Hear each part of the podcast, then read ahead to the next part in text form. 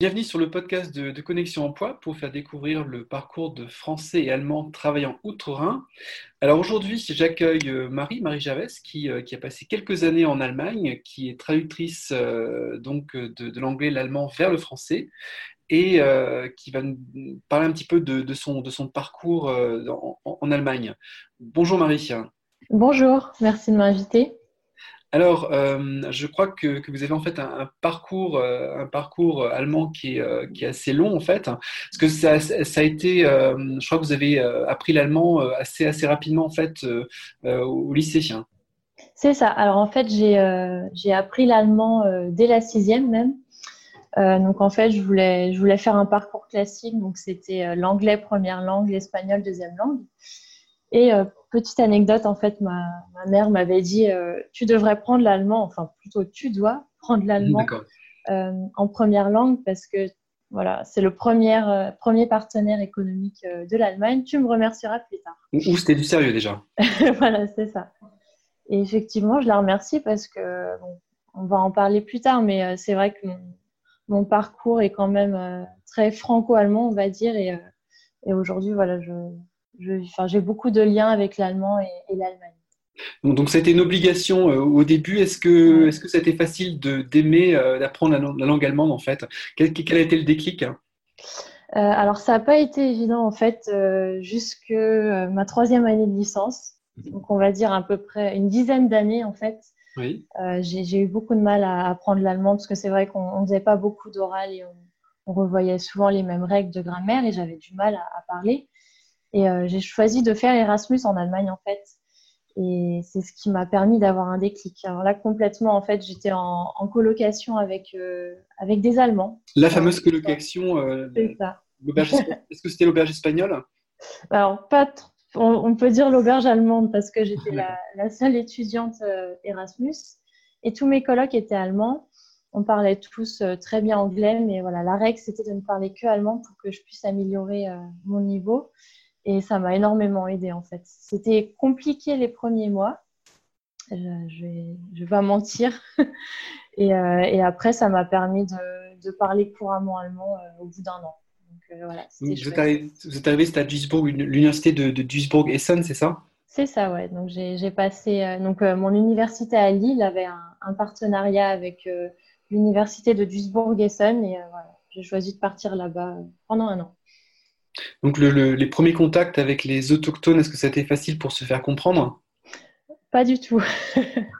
Euh, au début, c'était un peu laborieux parce que comme je l'ai dit euh, juste avant, je ne maîtrisais pas du tout l'allemand à l'oral. Je me souviens d'une première expérience, j'étais arrivée à, Düsseldorf. Je voulais commander une, une Wurst, voilà, tout simplement, sans pain. Le monsieur euh, m'a dit quelque chose que je n'ai pas compris. J'ai répondu ya. et je me suis retrouvée avec euh, une saucisse dans un bout de pain. Donc c'est là que je me suis dit, il faut, faut, que je fasse quelque chose, euh, voilà, que je travaille mon, mon, oral. Ça a déjà été une belle découverte culinaire euh, allemande, en fait, typiquement qui, qui, marque certainement les esprits quand on reçoit en fait ce genre de, choses à manger. et donc ensuite, après l'année l'année Erasmus, vous avez terminé vos études sans doute en France c'est ça. Ensuite, donc, plutôt que de retourner à Lille, j'ai choisi d'aller à, à Montpellier parce qu'il y avait un, master euh, toujours en anglais et en allemand euh, spécialisé dans l'interculturalité. Donc là, j'ai appris beaucoup de choses euh, sur les différences interculturelles entre la France et l'Allemagne notamment, mais aussi avec plein de pays du monde, que ce soit la Corée du, Sud, la Chine, des pays d'Amérique du Sud. Voilà, on a fait beaucoup de simulations, de, de, rencontres et de négociations en anglais et en allemand voilà, sur, euh, sur différents pays. Et votre première expérience, euh, vous avez déjà réalisé quelques expériences euh, en, Allemagne, des expériences de stage ou autres C'est ça, oui. alors j'ai réalisé des, des, stages en traduction, notamment pour des associations humanitaires en, à Hambourg et à Berlin. Mhm. Donc là, c'était super parce que c'était des villes que je connaissais pas trop en fait. ça m'a permis de découvrir d'autres parties en dehors de, de la Ruhr. Et ensuite, euh, j'ai aussi travaillé euh, dans le cadre d'un stage au, à l'Institut français de Kiel.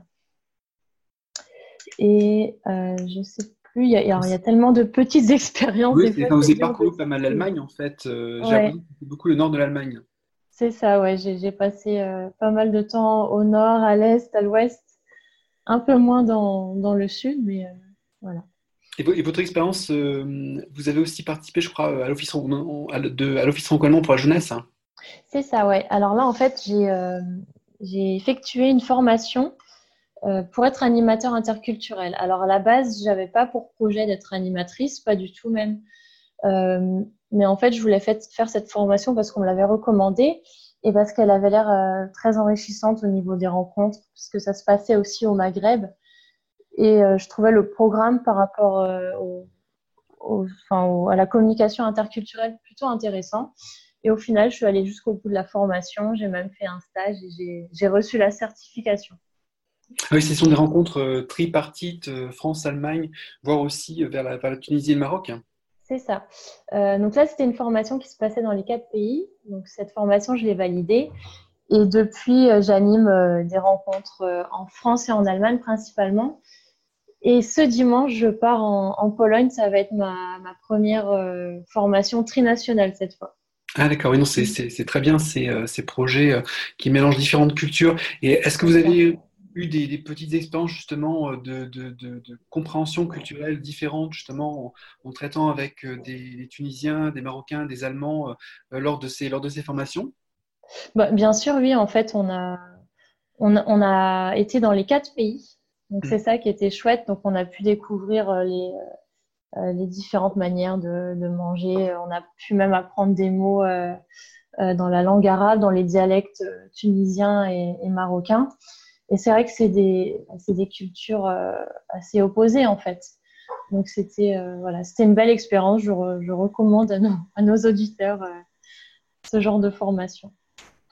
Et donc, pour, pour, en venir à l'Allemagne, je crois que vous avez eu des expériences de, de, stage intéressantes et vous avez aussi eu des expériences mêlées un petit peu à l'humanitaire, que ce soit au, Cambodge et puis aussi à Berlin. C'est ça. en fait, j'ai passé un an à Berlin dans le cadre du service civique franco-allemand.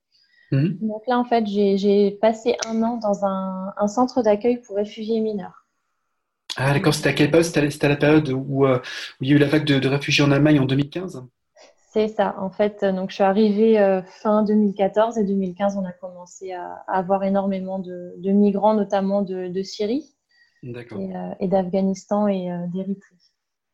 Donc là, c'était pour communiquer avec eux, c'était euh, surtout en anglais ou alors euh, avec ceux qui parlaient anglais ou, euh, on essaie de vous essayer de vous débrouiller un petit peu de, différentes façons?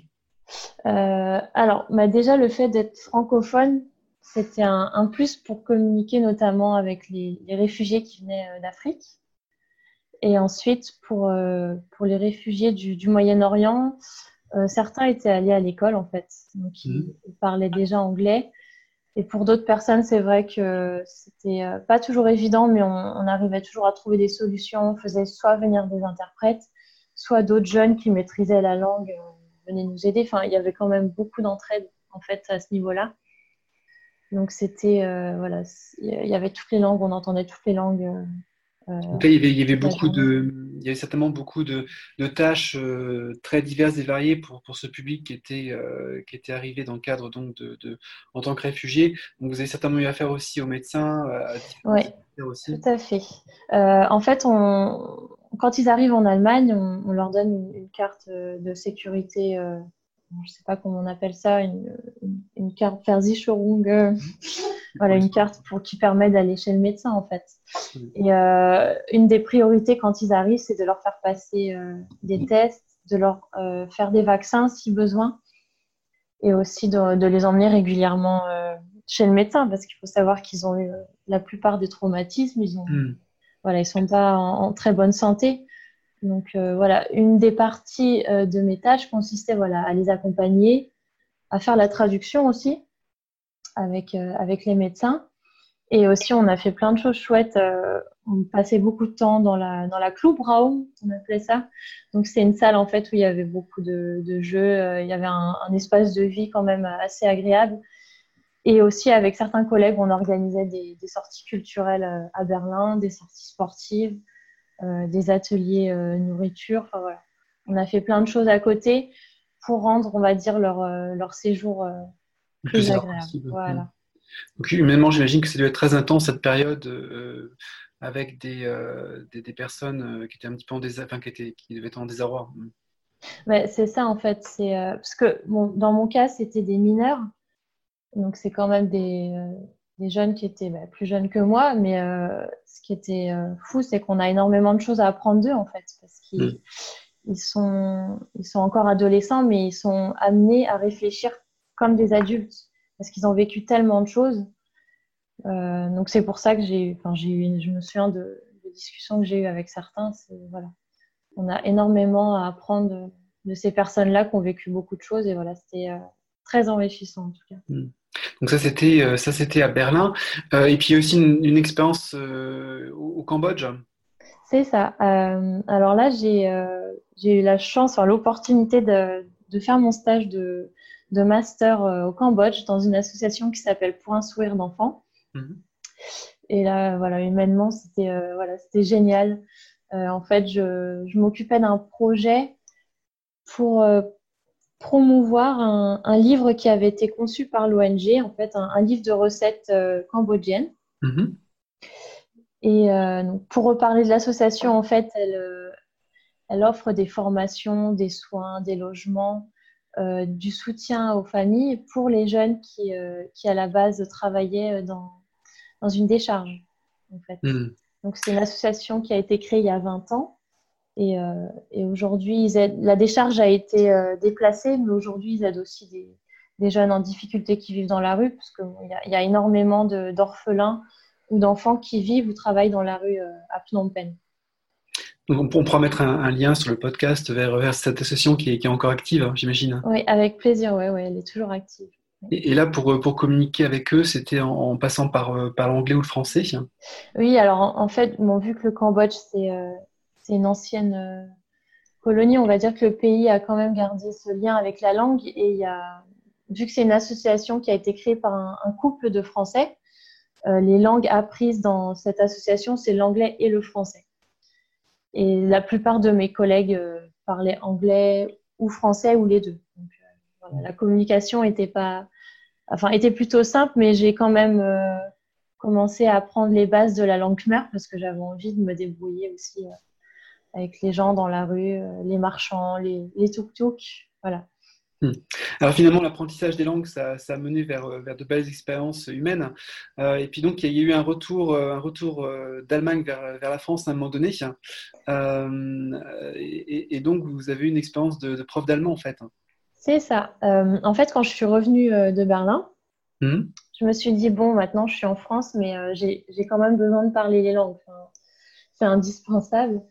Et euh, c'est vrai que j'ai eu l'opportunité de travailler euh, en tant que professeur d'allemand pendant un an, donc ce qui m'a permis euh, voilà, de, de pratiquer l'allemand au quotidien au travail avec mes élèves, mais aussi d'organiser un, un, échange scolaire avec l'Allemagne. Je, je, suis retournée en Allemagne aussi dans le cadre de, de cet emploi. Et voilà. Euh, et, et, donc, après ce, parcours de, prof, euh, vous avez décidé de, devenir entrepreneuse euh, et, de créer votre, votre, propre entreprise de traduction. C'est ça. toujours lié, fortement lié à l'Allemagne Forcément, il y a toujours un lien avec l'Allemagne. en fait, je, donc, on a parlé tout à l'heure de, de, la formation pour être animateur. Mhm. en fait, j'ai décidé de, de, me mettre à mon compte parce que c'est vrai que ça faisait un moment que j'étais en, en, France et euh, malgré les expériences de professeurs d'allemand et autres, de, formatrices notamment en FLE, en français langue étrangère, je voyais quand même que mon niveau en langue, en anglais et en allemand régressait. Et je me suis dit, voilà, je suis en France maintenant, il faut, il faut un moyen de, de, garder ce lien quand même avec les langues, de pouvoir les pratiquer. Et c'est là que m'est venue l'idée de la traduction. Et ce qui est génial, c'est que du coup, je peux travailler les langues au quotidien et enrichir mon vocabulaire euh, tous les jours et j'ai décidé d'ajouter euh, l'animation aussi dans mes activités. Et donc l'animation, en fait, ce qui est bien, c'est que ça me permet de parler les langues, en fait, à l'oral. Donc euh, je vais régulièrement en Allemagne, où je parcours la France euh, une fois par mois à peu près pour animer des rencontres interculturelles entre la France et l'Allemagne. Donc le, projet d'animation devient de plus en plus concret à chaque fois et vous semblez vous orienter dans cette direction en tout cas. C'est ça, ouais. Bah, c'est vrai que c'est ce qui me plaît le plus. en fait, quand j'adore retourner à Lille aussi, voilà, j'ai mon cocon là-bas. Mhm. Donc, ça me plaît de faire de la traduction au quotidien. Et euh, une fois par mois, ça me plaît aussi énormément de, de pouvoir sortir de, de mon bureau, de ne plus être face à l'ordi euh, tout le temps et de, et de pouvoir rencontrer des gens, en fait. Et donc, comment vous projetez dans, dans l'avenir euh, Ce sera toujours fortement lié vers, vers l'Allemagne? Moi, je pense, oui. Après aussi avec, avec l'anglais, évidemment, que je ne veux pas oublier. Et je pense que j'aurais, même si je n'habite plus en Allemagne maintenant, euh, j'aurais toujours un lien avec l'Allemagne, je pense. Donc pas, pas de projet d'expatriation à nouveau vers, vers l'Allemagne sur du court terme? Euh, Pas sur le court terme, mais après on ne sait jamais ce qui peut arriver. Hein. D'accord. Et, au niveau des, des expériences culturelles, tu, tu, vous avez beaucoup eu de, de, comment dire, de liens avec, euh, avec l'Allemagne et vous avez encore beaucoup de contacts avec des Allemands? Oui, tout à fait. Oui, j'ai des amis qui vivent en Allemagne actuellement ou qui sont allemands avec qui je suis toujours en contact sur euh, bah, WhatsApp, euh, Facebook, les réseaux sociaux, euh, des gens avec qui j'ai travaillé, des gens que j'ai rencontrés en Allemagne. Et quand je vais en Allemagne dans le cadre de mes rencontres, si possible, j'essaye d'aller rendre visite à des amis en même temps. D'accord. Donc finalement, le, conseil d'une mère qui dit euh, à son enfant euh, entre collège, euh, tu vas apprendre l'allemand, ça peut, ça peut, on peut se dire oh ça n'a pas mené, ça pas mené loin, mais, mais finalement, bah, bah, ça, ça, ça, a pu permettre de, de, tracer la voie et puis de, de, réaliser de belles expériences. Bah, c'est ça, oui. Je, je, me revois en sixième lui dire non, je veux faire de l'anglais et, et, rire quand elle me dit que ce sera, que je la remercierai plus tard, mais au final, voilà on en hmm. est là. Très bien. Bah, bah, bah, je, vous remercie Marie de, cette expérience, d'avoir partagé votre expérience auprès du public euh, de Connexion Emploi. Et puis donc, je vous souhaite une, bonne continuation avec, euh, avec l'animation dans rencontre franco-allemande et puis euh, également dans la traduction. Merci beaucoup. Merci. Au revoir. Au revoir.